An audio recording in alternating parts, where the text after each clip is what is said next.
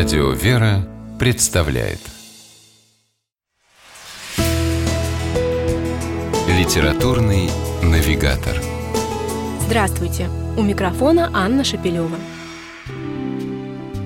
Автор знаменитой республики Шкит и множество других всеми любимых повестей и рассказов подписывал свои произведения псевдонимом Эл Пантелеев. При этом инициал Эл не расшифровывался, и писателя кто-то называл Леонидом Пантелеевым, кто-то Львом. Настоящее имя автора – Алексей.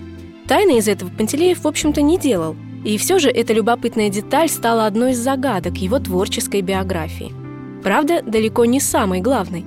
В жизни, казалось бы, типичного советского литератора была куда более значительная тайна, открыть которую своим читателям он решился лишь в своей последней книге, написанной в конце 70-х без малейшей надежды на то, что она когда-нибудь увидит свет. Однако через десяток лет, когда Пантелеева, увы, уже не было в живых, книгу издали, и она стала настоящим откровением для всех, кто знал и любил творчество писателя. Автор заглавил ее кратко, но твердо – «Верую».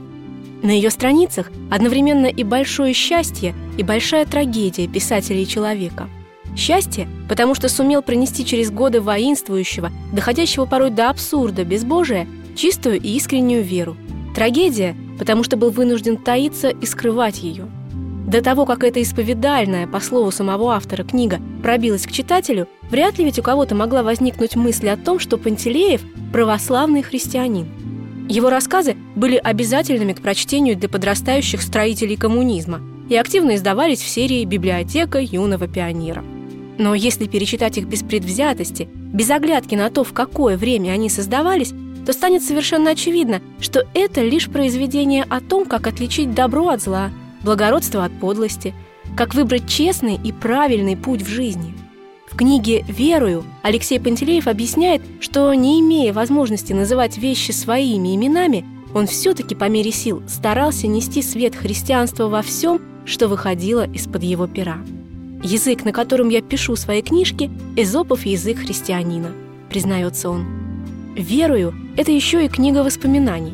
Не только о себе, но и о тех известных, если не сказать легендарных людях, с которыми писателю доводилось близко общаться и в которых он порой совершенно неожиданно находил единомышленников. Благодаря этой книге и мы знаем теперь, что и Маршак, и Хармс, и Александр Грин в те, казалось бы, далекие от веры годы тоже могли бы вместе с Алексеем Пантелеевым искренне произнести «Верую». С вами была программа «Литературный навигатор» и ее ведущая Анна Шепелева. Держитесь правильного литературного курса.